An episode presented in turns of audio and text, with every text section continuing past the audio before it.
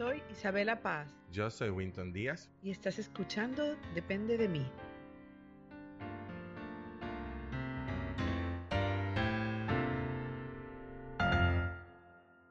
Hola Isabela, eh, Carola.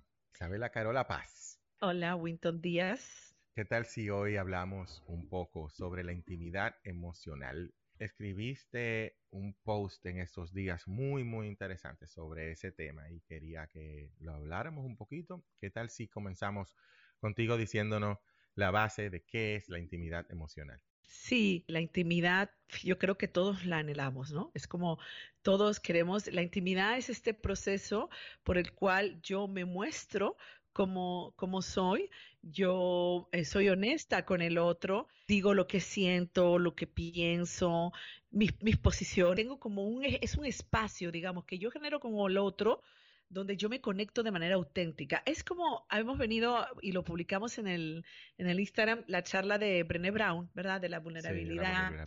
Entonces, para mí tiene un sinónimo, porque tú sabes qué pasa, nosotros siempre estamos pensando en intimidad física. Ah, no, él no ha tenido intimidad. O sea, en la cultura, la intimidad sexual es intimidad. Y esto es muy importante decir algo. Muchas veces es mucho más fácil la intimidad sexual que la, intimidad, emocional. emocional. Uf, pero por, mucho. Porque porque es que la, sí, la intimidad emocional te, deja vulnerable, te deja desnudo frente al otro, ¿no? Entonces, eh, si uno quiere vivir una relación plena con otro ser humano, definitivamente, sobre todo en las relaciones más importantes, pues tenemos que, que exponernos y tenemos que osar a ser íntimos a nivel emocional. Ay, Dios mío, tú hablando eh, de eso ya yo me estoy poniendo como nervioso con eso, porque la verdad es que expresar esa, tratarse como uno es, le abre la posibilidad a uno al rechazo, Isabela Carola. me río por los dos nombres. Bueno, pero que te digo, eh, del feedback que recibimos del otro episodio es que tú te llamas Carola, yo te digo Carola, la gente, tú te llamas Isabela, entonces nada, te llamas de las dos formas hoy. Pero fuera de relajo, eso de exponerse, abrirse a que el otro te vaya a rechazar, a mí me da un miedo terrible. Bueno, a todos, fíjate, es, es bien paradójico, ¿no? Porque por un lado, yo quiero, yo anhelo una relación afectiva cercana y vivir como el amor y la comunión y la unión con los otros, pero por otro lado yo le tengo terror y yo le huyo. ¿Por qué? Porque pienso que si el otro descubre cómo soy yo en realidad, entonces el otro se va a ir y se va a asustar, me va a juzgar o me va a sacar los pies, como decimos aquí, ¿no? O sea, o, me va a abandonar. Entonces, claro, definitivamente la dificultad para intimar, ¿no? Está ligada con, eh, relacionada con mi autoestima, como lo que yo pienso de mí misma o de mí mismo, ¿no? Está ligada a la vergüenza, este sentimiento que es como no está, no está bien ser, quienes somos Sí, sí, y que no está bien ser quien somos, ¿no? Y, y también al miedo al abandono por todo esto. El miedo al abandono también surge por las experiencias dolorosas del pasado. Acuérdense que siempre, yo siempre me voy a referir a donde se construye la vida psíquica del ser humano, que son los primeros mil días. ¿Y que son?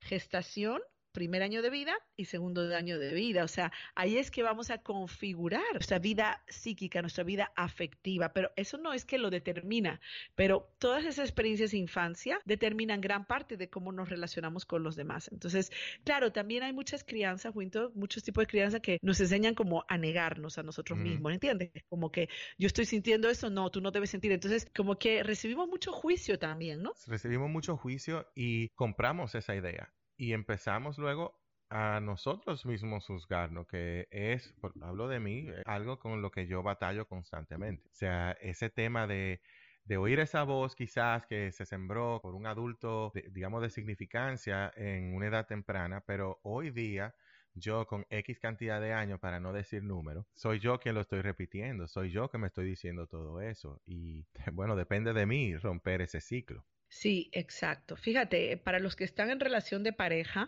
porque claro, no todas las relaciones necesitan un grado de exacto, el mismo grado de intimidad, porque definitivamente hay relaciones esporádicas, laborales, eh, casuales, de cualquier tipo, ¿verdad? Que no requieren. Pero si uno quiere realmente disfrutar de una relación plena, sólida, vamos a tener que, arriesgarnos, ¿no? A ser íntimo. Y, y, fíjate, yo siempre me acuerdo cuando he tenido una conversación bonita con mi esposo, por ejemplo, en mi caso, que estoy casada, al día siguiente yo tengo, yo me, yo siento, me siento más cerca. O sea, es increíble cómo el, y, no solo con mi esposo, si lo he tenido con una amiga, eh, contigo, con alguien cercano a mí, pues el poder hablar de mí con toda la honestidad, ¿verdad? Sin ocultar, sin este, mostrándonos. Sí, mostrándome, me siento más conectada. Es decir, la intimidad, claro, la intimidad es, es el medio por el cual nos vamos a sentir conectados realmente a nivel emocional con otra persona. O sea, es donde es cuando nosotros podemos sentir los vínculos reales, o sea, nos sentimos realmente eh, vinculados a esta persona. Eh, sin embargo, no, eso da mucho miedo, como te decía ahora, ¿no? Sí, a mí me da, te digo, a mí me da muchísimo trabajo todavía y es algo con lo que yo estoy trabajando y estoy echando poquito a poquito hacia adelante, porque no es de la noche a la mañana que uno lo desarrolla. De las cosas que me han ayudado mucho es eso que tú mencionas de la autoestima. Yo cuando he empezado a trabajar mi autoestima y no de ahora yo pensar de, wow, yo soy lo máximo y soy la última Coca-Cola del desierto, es más bien de conocerme yo, de yo estar claro de quién yo soy. A medida que yo me he ido conociendo a Winton, ahí es que yo he ido pudiendo ver, ah, pero no está mal ser quien yo soy. Y a medida de que yo me siento que no está mal de ser quien yo soy, yo puedo ofrecerme a otras personas sin miedo a que esa persona me vaya a rechazar o no, porque si me rechaza, eso es de esa persona, no es mío, eso no me quita a mí ningún pedazo. Entonces, con eso yo me he empezado a atrever más a mostrarme, he empezado a hacer cosas como, por ejemplo, hablar así tan abiertamente en un foro público sobre quién yo soy y sin miedo, porque al final del día yo sé quién yo soy, yo soy quien soy y mis valores, mi fuerza interna no viene de afuera, sino que viene de adentro. Y eso es lo que me está permitiendo conectar y hacer amistades a, un nivel muchísimo más profundo y conectar con muchas personas y a veces hasta reconectar con personas que ya estaban en mi vida y darle una nueva luz a esa relación. Y yo me siento súper contento de estar pudiendo hacer este trabajo. Para mí ha sido uno de los regalos más grandes que Dios me ha dado en mucho tiempo. De las cosas que sí quiero ver y quisiera traerlo también a colación para comentarlo un poquito, es que aporta uno muchas veces en que no se dé esa intimidad. Cuando tú comenzaste hablando de eso, de esa parte de la autoestima, a mí me venía a la cabeza una frase de Marianne Williamson que dice que el propósito de la intimidad es sanar. Entonces, yo le encontré todo el sentido porque es como el huevo y la gallina, ¿no? Yo soy íntimo y a medida que soy íntimo y me doy cuenta que el otro tiene sus situaciones y que el otro eh, no me juzga, también sano un poco. ¿Por qué? ¿Qué es lo que sano? Sano la vergüenza hacia mí misma, sano el, el sentido de no ser suficiente, sano el sentido de no ser valioso. Entonces, más soy íntima, más sano entonces, eso es muy importante porque, eh, el, o sea, es como que quisiéramos esperar estar bien para entonces voy a ser íntimo, ¿no? Claro, es evidente que tenemos que estar claros que no con todo el mundo podemos ser íntimos y tenemos que, ver con quién, porque yo no voy a ser... grado. No, no, y no solo eso, sino el tipo de persona, porque también yo, a mi experiencia, he sido íntima con amigas que, que o sea, que les importa tres pepinos lo que yo les estaba contando. Pero eso a medida de mí también, de mi proceso de crecimiento personal, pues ya tengo el radar. Pero antes, fíjate además la maduración, lo que es la maduración psicológica. Antes yo podía contarle mi vida a cualquiera, ¿eh? A cualquiera. Cosas intensas no me importaba. Ese, ese filtro yo no lo tenía. Y sin embargo, o sea, que pudiera ser como otra, un desbordamiento también, que eso no, que eso no es ser íntimo, sino que eso es, ok, yo le cuento a todo el mundo, hago como una intimidad instantánea, pero no es una intimidad real tampoco. Y se la entrego a cualquiera. Entonces, eso también es muy importante. Eso le quita importancia a la intimidad real. Eso es como que no hay nada de especial en contárselo a alguien que sí lo esté recibiendo y que lo esté valorando y que lo esté tratando como debe de ser. Me identifico con eso también. Isabela, vamos a abundar un poquito sobre el tema cuando el otro está juzgando. porque es importante para yo estar en plena intimidad y poder abrirme al otro, no sentirme juzgado y sentirme que el otro va a recibir y no va a salir corriendo y yo necesito cierta seguridad de que no voy a, ser rechazado por lo que esté exponiendo. Independientemente de que no existan otras consecuencias al, respecto, pero vamos a decir que por lo menos el rechazo no debe de ser el punto de partida en ese miedo. Lo que quiero decir es que son dos cosas que me vienen a la mente. Eh, la primera es que la intimidad se construye progresivamente, o sea, poquito a poquito. Y eso es muy importante versus lo que hablábamos ahorita de la intimidad instantánea. Entonces, requiere que tú conozcas al otro, que tú tengas la paciencia de ir gradualmente a, a, ver cómo piensa el otro, los comentarios que hace en general, o sea, tú tienes que sentirte de alguna manera medianamente seguro o suficientemente seguro, ¿no? De que estás en una relación que te permite ser íntima. Si es una persona que tú estás oyendo que está todo el tiempo juzgando, acabando, o sea, acuérdense de algo, esto es muy importante. Lo que cuando Juan me habla de Pedro, más conozco de Juan que de Pedro. Cuando Pedro me habla de Juan, más conozco de Pedro que de Juan. Que yo también aprendo a ver al otro a partir de cómo yo lo estoy observando, cómo se maneja con los demás. Y eso es muy importante, una referencia. Segundo, o sea, yo me tengo que sentir de que estoy con la persona con la que puedo. Me puedo equivocar, Winton, ¿eh? Me puedo equivocar, como yo decía ahorita, a veces a veces sí, a veces, a veces las relaciones son unilaterales y yo juro que son recíprocas. Tenía una amiga, siempre hablo de esto, las amigas que yo perseguía, porque yo recreaba muchas situaciones de la infancia de dolor con amigas, ¿ya? Así, entonces, bueno, pues yo sentía que era mi mejor amiga, pero eso no era recíproco para ella. Entonces, en la medida que yo fui creciendo, que yo fui amándome más, que yo fui conociéndome, como decíamos en el otro, en el de relaciones sanas, yo voy con conociendo al otro. Entonces yo tengo que confiar en mi capacidad de ver, espérate, estoy a salvo con esta persona. Pero aún así, vamos a suponer que yo me quiero arriesgar. O sea, al final, el yo ser eh, íntima con otro, yo tengo que asumir que, que si el otro no lo interpreta adecuadamente o genera un conflicto, o sea, yo tengo que responsabilizarme sencillamente de lo que yo hago, de lo que yo elijo hacer. La reacción del otro, el momento del otro, lo que me va a ir dando pautas sobre cómo relacionarme con esa persona. Porque si esa persona me juzgó, entonces yo sé ya que no es la persona con la que yo puedo confiar, si estamos hablando si es una relación de amistad, por decirte, ¿no?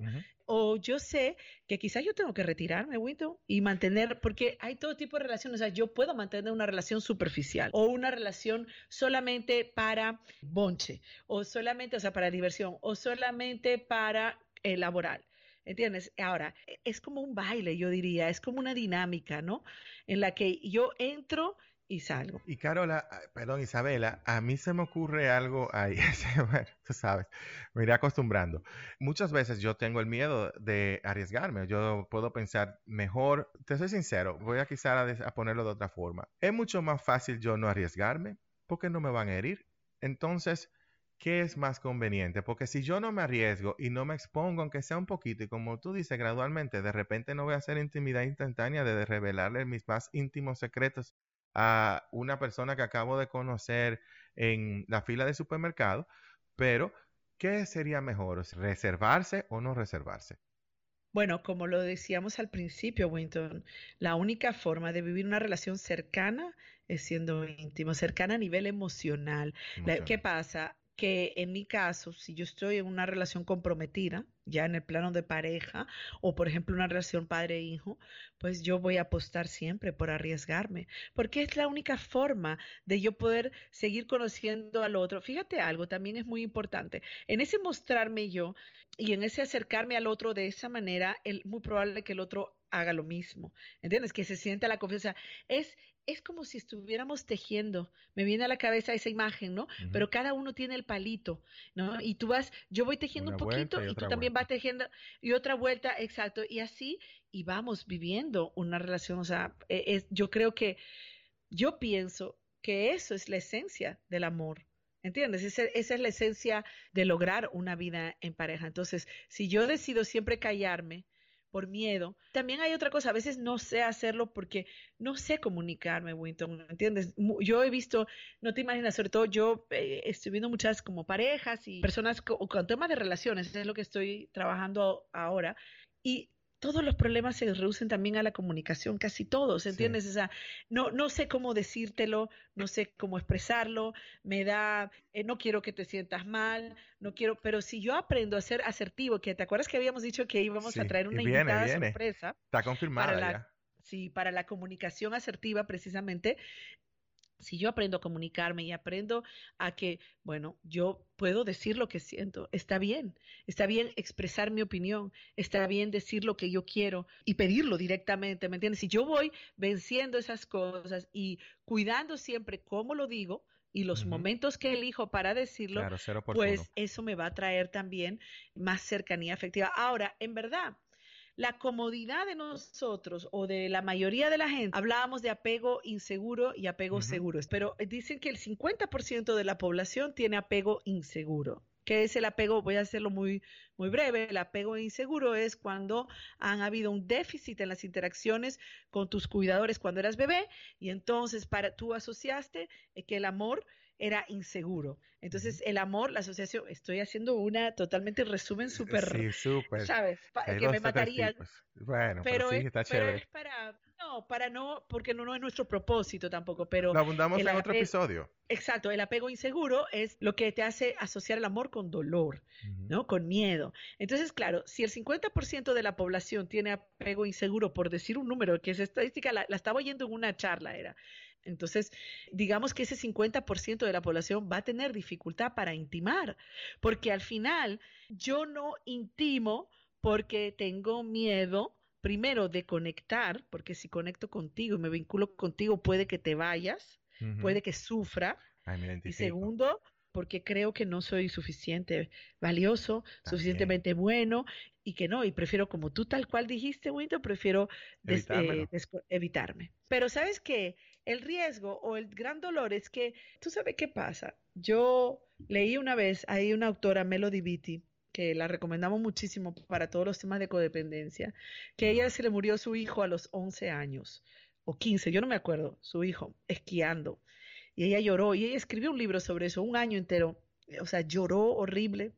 Bueno, y el tema es que ella dice, al final del libro es muy bonito, porque dice que si a ella le hubieran dicho, te voy a dar a tu hijo por 15 años de vida, pero después me lo voy a llevar, si Dios lo hubiera dicho, y Dios le pregunta, ¿lo quieres aún sabiendo que te lo voy a llevar a los 15 años o no te lo doy? Y ella concluyó que sí, que aún sabiendo que él se iba a ir a los 15 años, ella quería vivir el amor. Si nosotros pensáramos que la intimidad es lo que realmente nos hace conectar y unirnos y vivir ese anhelo que todos tenemos dentro de amar y ser amados. Y que aunque suframos, vale la pena vivir el tiempo que dure, entonces nos expondríamos más. Definitivamente. Y quisiera también tocar un poquito, Isabela, sobre el cómo hacer cuando se está dando la situación de que el otro, ya sea por un apego inseguro, por cualquier tipo de circunstancia, es cuando el otro no está actuando en algo que sea coherente con lo que yo necesito. Y entonces tengo que retirarme. Ahí tengo la inquietud porque yo tiendo, por ejemplo, a retirarme muy rápido. Yo tiendo a no dejar que las cosas lleguen a funcionar. Y me retiro, ya sea emocionalmente o físicamente, o termino una relación y un vínculo. Entonces, ¿cómo puedo mejorar en ese aspecto? ¿Cómo yo puedo saber cuándo retirarme? ¿Qué tanto tiempo debo de darle de chance a las cosas? O sea, ¿cómo, cómo procedo ahí? Eso lo define el tipo de relación que estás sosteniendo con la persona. Porque si es una relación em, de pareja, lo ideal es que no tardes mucho. Es más, es mucho? Si es una relación de pareja, yo diría que ese, ese procesamiento, ese estar molesto, ese estar incómodo, no te haga abandonar la relación. ¿Entiendes? O sea, eso, el yo poder poner en pausa esa incomodidad, pero el seguir hablándonos, quizá no, no tener mucho, pero no ser enemigos. O sea, si es una relación de pareja, es importante ir rápido a, a expresar cómo te sientes. ¿Entiendes? ¿Qué es mucho? Bueno, yo te diría el mismo día.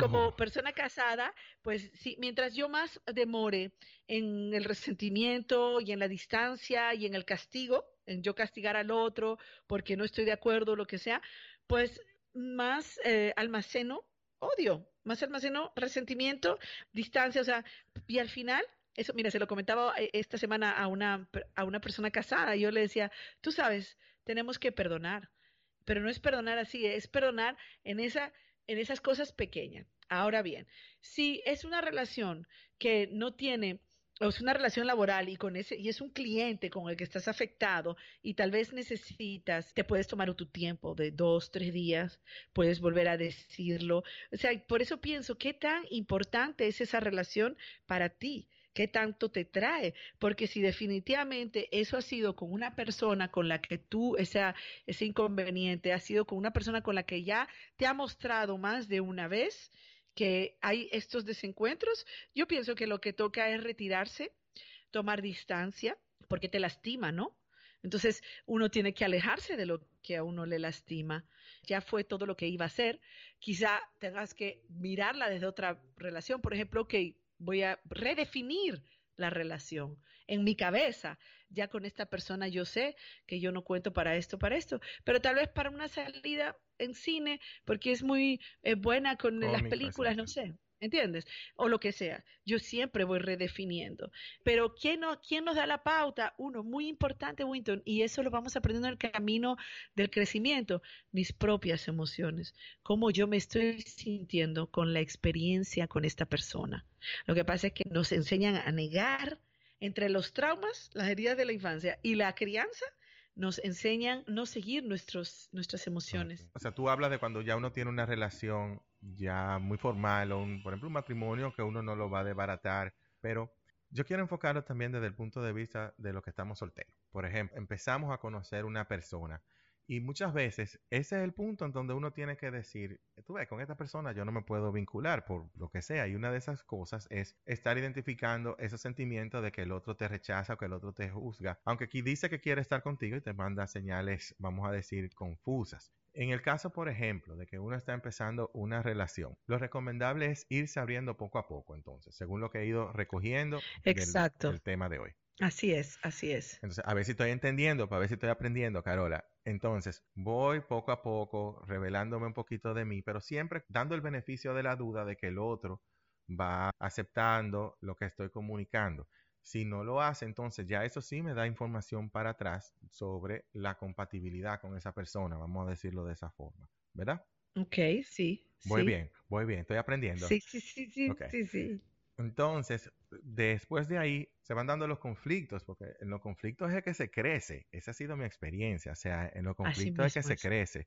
Si las cosas van viento en popa y uno no tiene ningún tipo de conflicto, no se van limando esas asperezas que son las que van haciendo que el engranaje empalme. Ok, entonces voy conociendo a esta persona, vamos desarrollando esa confianza, etcétera, etcétera. O sea, ¿hay algún tiempo prudente, una pauta o algo? Porque me viene un caso a la mente.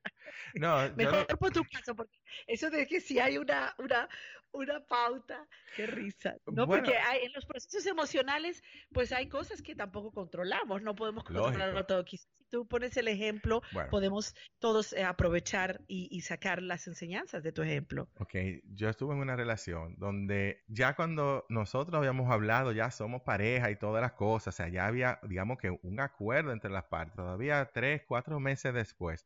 Cuando yo planteaba temas, esta persona me decía, no me siento en confianza de decirlo. Y yo me quedaba, para mí, eso no me sentía que había una correspondencia en esa comunicación. Ya después, como te digo, de tener meses estando juntos. O sea, he dudado mucho si quizá, bueno, mi expectativa de que esta persona me comunicara cosas que eran importantes dentro de su vida, dentro de su día a día, porque ni siquiera eran, estoy hablando de intimidades de infancia, no, cosas del día a día, y no me comunicaba esas cosas. Entonces me pregunto, ¿habré sido yo quien estaba saltando demasiado rápido o ya era un tiempo prudente? Pero no estoy entendiendo, O sea, las cosas que no comunicaba eran cosas del día a día, acontecimientos del día a día. Su interpretación o algunas situaciones que le pasaban y yo no me enteraba o no me quería compartir, le preguntaba qué pasaba. Por ejemplo, un día salimos, de repente yo noto que se incomoda y le pregunto, ¿qué te pasa? No, no te voy a decir. No me siento cómodo en decirte. Y todavía el día de hoy, años después, no sé. Bueno, obviamente, Winton, que, por ejemplo, a, ver, hay una cosa de intimidad que es un tema, que es esto que yo afloran mis sentimientos y mis emociones frente a ti.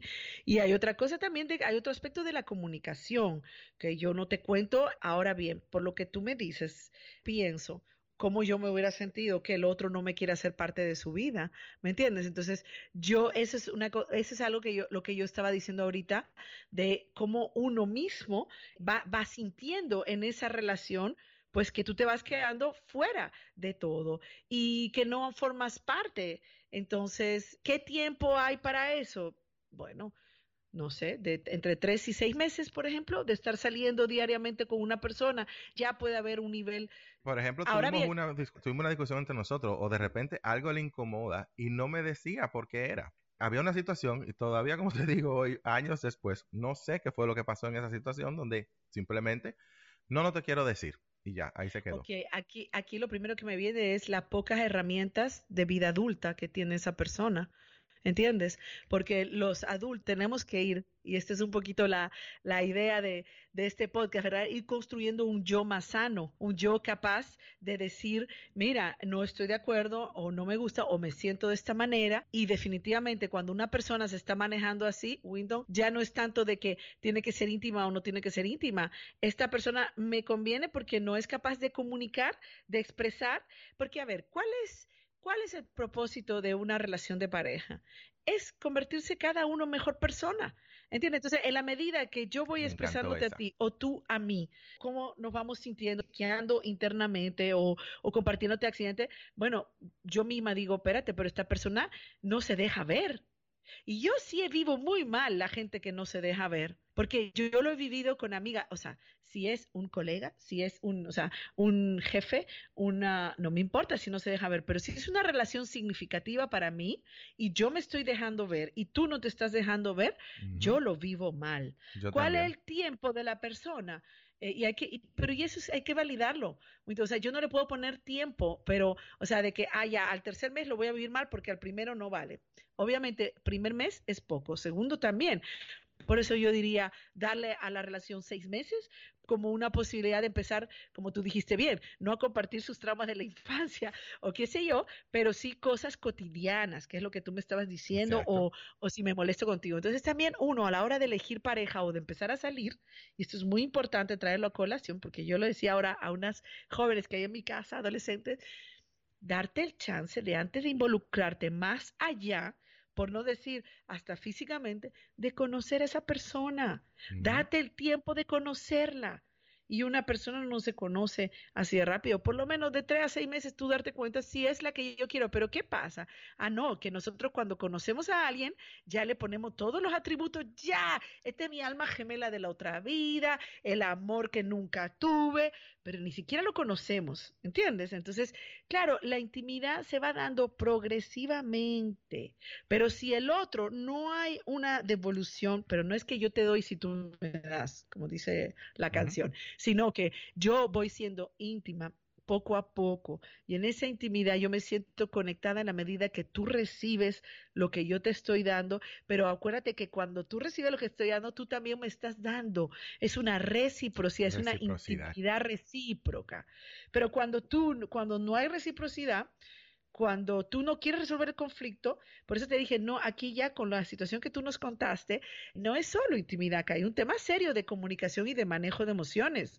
¿Qué hago con mis emociones? Entonces, la verdad que uno tiene que identificar estas parejas para decir, ok, o bregamos juntos y empezamos a hablarlo, o mira, yo no estoy para perder mi tiempo. Carola, me ha ayudado muchísimo eso. ¿Qué tal si lo dejamos ahí por hoy? Sí, claro. Hay mucho que, hay mucho material por donde correr. Hay mucho material y viene mucho más. Así que gracias por escucharnos. Síganos en las redes sociales, Isabela Paz G y depende de mi punto podcast. Estaremos subiendo otro episodio el próximo lunes. Y recordar que si tienen algún tema específico que quieran que desarrollemos sobre relaciones, crecimiento emocional, autoestima, bienestar, pues ustedes nos lo dejan saber. Nos escriben y lo vamos a atender rapidísimo.